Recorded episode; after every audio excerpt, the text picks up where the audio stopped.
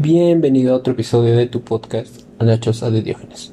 En este episodio veremos qué es la vida. A ver, vamos a reflexionar. O sea, no hay que irnos al extremo y pensar como lo hicieron los filósofos. Pero bueno, al final todo suele ser lo mismo. Darle mil vueltas al asunto sin llegar a ninguna conclusión. Pero ¿qué es la vida? La vida es eso que pasa mientras te estás rascando la cola o en el teléfono. A ver, para mí la vida lo es todo. No quiero decir que la vida se te esté escapando de las manos por estar escuchando esto, ni mucho menos, porque me estaría tirando piedras a mí mismo y no es una práctica que recomiende a nadie. Lo que quiero decir es que cada quien vive su vida de la manera que le pegue la gana o como la deje.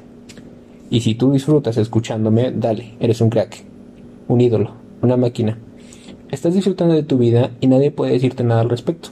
La vida es como un viaje, más bien como un paseo en montaña rusa, en una de esas montañas que miras y dices, yo ahí no me subo. Pero la cosa es que no tienes elección. En el momento que naces ya estás a bordo, atado y el vagón de la montaña comenzó a moverse. Bajarse no es una opción. Bueno, sí, pero nadie quiere que te suicides. En esto que llamamos vidas hay momentos de todo momentos en los que eres más feliz que un niño comiéndose los mocos y momentos en los que desearías tirarte por la ventana y acabar hecho popó. Pero sabes de sobra que esa no es la solución, porque el futuro puede deparar muchas cosas que te devuelven ese moco que te gustaba de niño. También tiene momentos en los que te gustaría tomar una pistola y comenzar a disparar a diestra y siniestra, matar a todos, pero esa tampoco es una opción. Hay que aprender a escucharse a sí mismo aún con un montón de ruido alrededor. Lo que hay en la vida son aventureros. Los hay reservados, los hay atrevidos, los hay más aconjonados.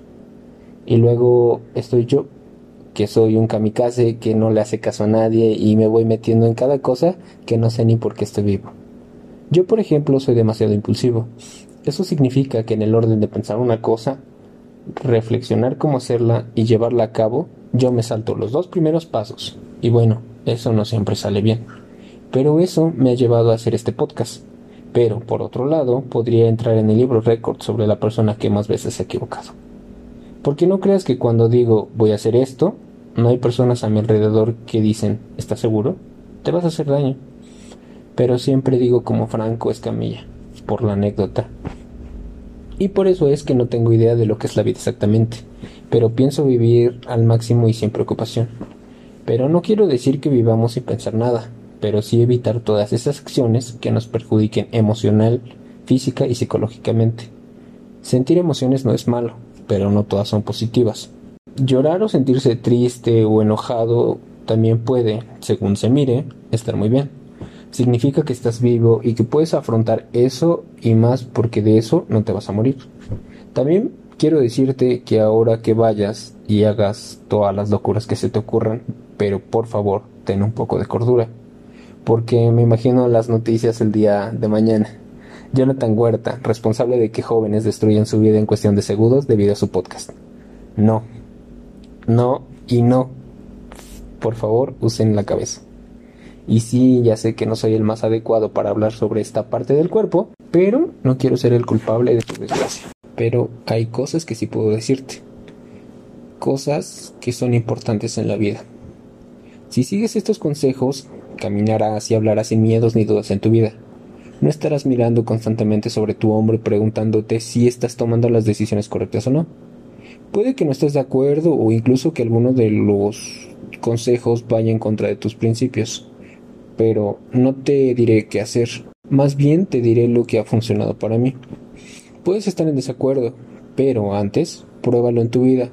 Prueba a ver si te funciona y si hace más fácil tu vida. Simple o mejor. Prueba a ver si te hace más feliz. Luego decide si quieres implementarlo de lleno en tu vida.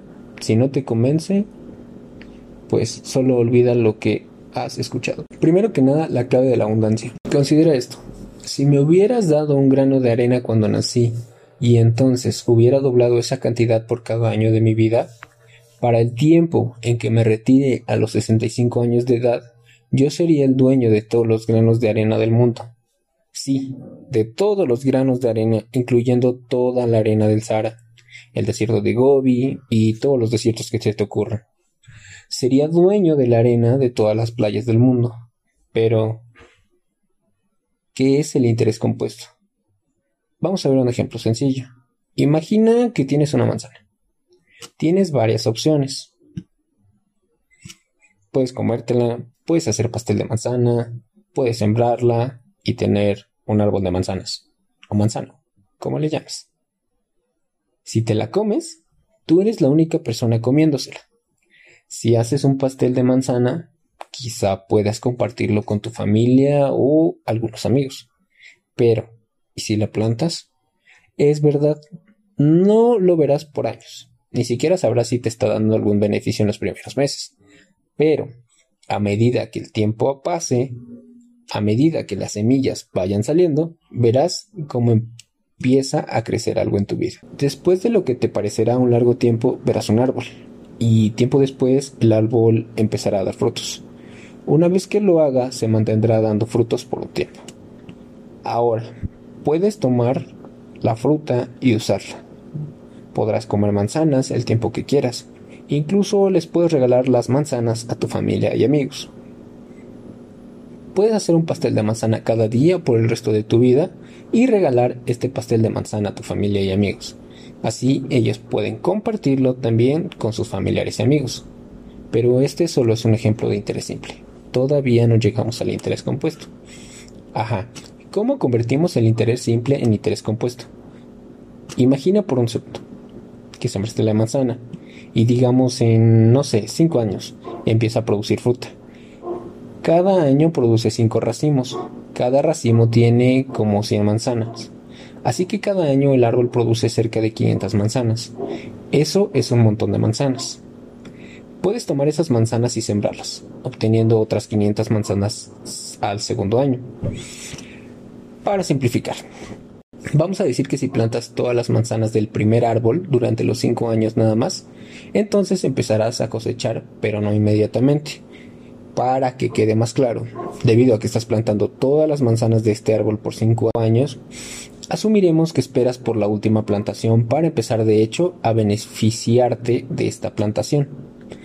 Así que solo cosecharás cuando la fruta que plantaste en el año 10 madure, lo cual sería en el año 15.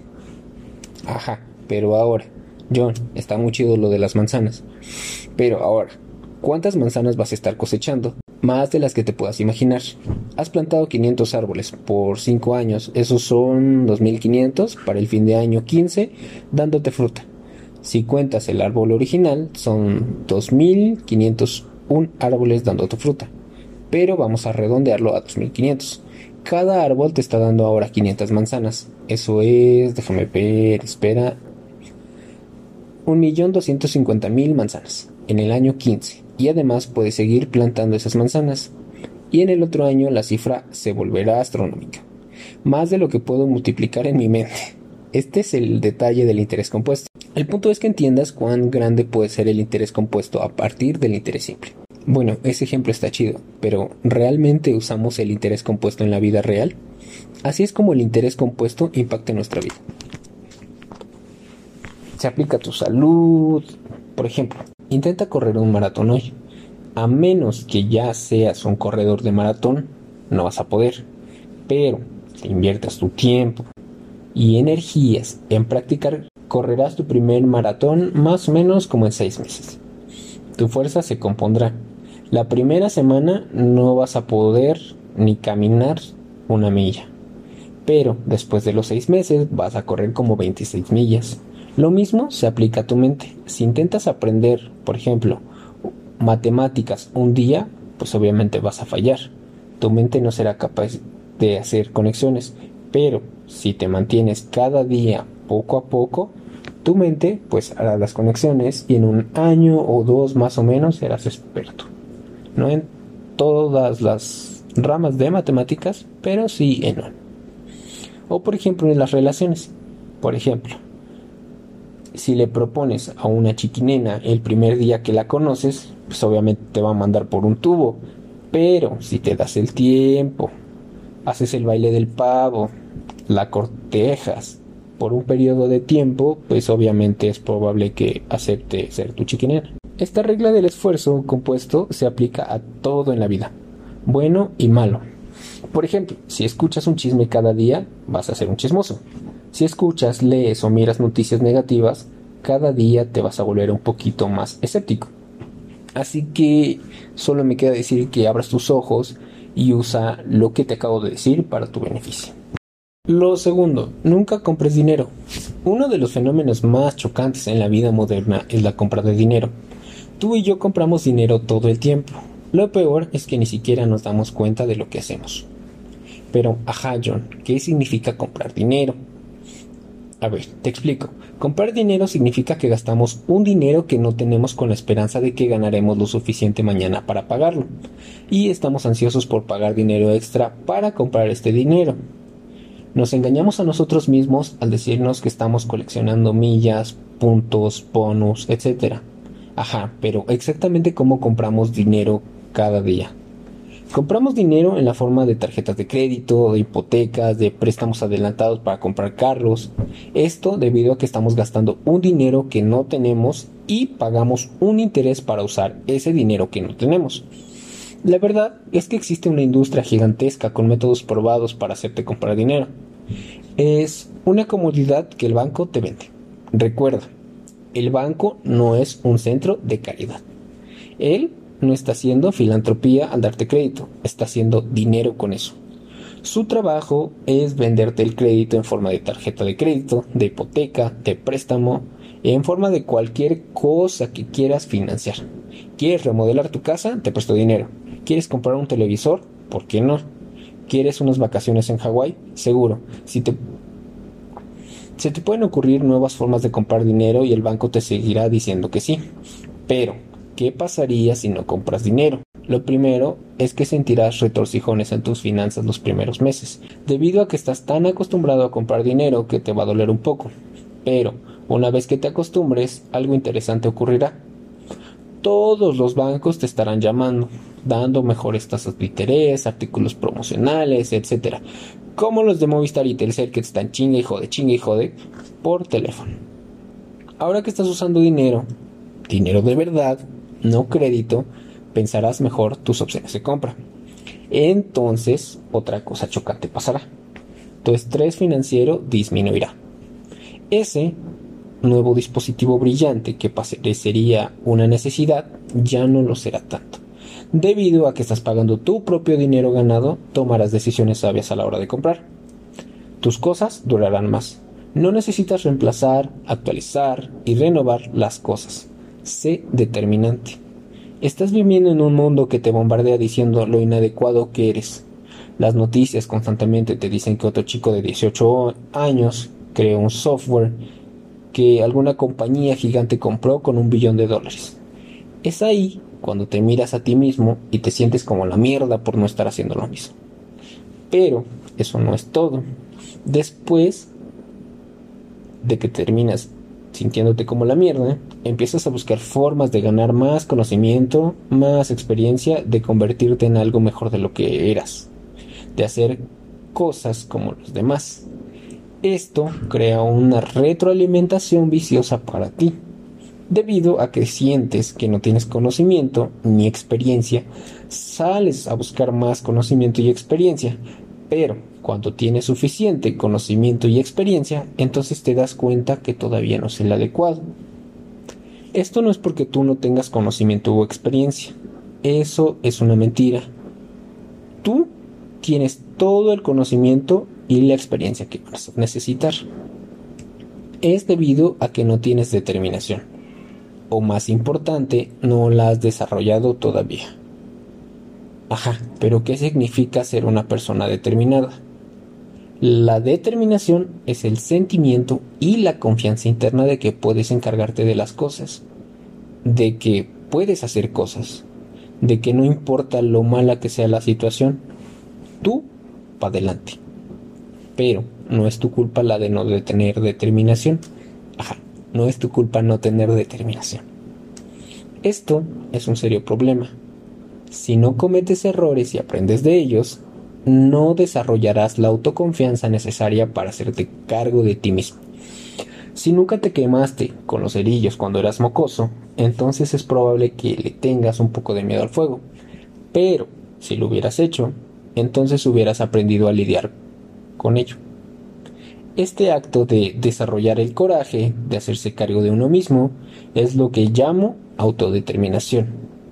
Si no la has desarrollado todavía, puedes tomar varias acciones hoy que te ayuden a desarrollar esa autodeterminación. Ajá, John, muy chida la autodeterminación, pero ¿cómo la desarrollo? Primero que nada, haz cosas en las que te sientas incómodo al momento de hacerlas. Pero hazlas solo sin decirle a tus amigos o a tu familia. No te estoy diciendo que vayas a un callejón a grafitear las paredes o no sé, cualquier otra cosa. Te estoy diciendo que vayas a un supermercado y hables con otra persona que esté comprando ahí. Lanza una conversación. Mira a ver si puedes encontrar algo en común con ellos. No tienes que preguntar por su número. Solo llega y preséntate con un extraño. Mientras más hagas cosas fuera de tu zona de confort, más autodeterminación vas a desarrollar. Esta es una habilidad como cualquier otra. Practícala y obviamente vas a mejorar. Lo mejor es que adquirir determinación en un área de tu vida te ayudará en el resto. Pero, una advertencia, no le digas a nadie lo que estás haciendo o que estás haciendo cosas que te están sacando fuera de tu zona de confort. Si lo haces, entonces pierdes toda la determinación que has desarrollado. Sale como si fuera un vapor cuando hablas de ella. Lo que haces lo estás haciendo por ti, no para alardear delante de tus amigos. Piensa en esto por un segundo. Mientras menos hables acerca de ello, más se va a desarrollar en ti. Mientras más hables, menos efectivo se vuelve. Seguro existe un cierto placer oculto en decirle a tus amigos o familia que estás haciendo algo emocionante, algo fuera de tu zona de confort. Resérvalo para ti. Escríbelo en un diario secreto si quieres, pero no hables de ello. Eso es para ti, tu secreto.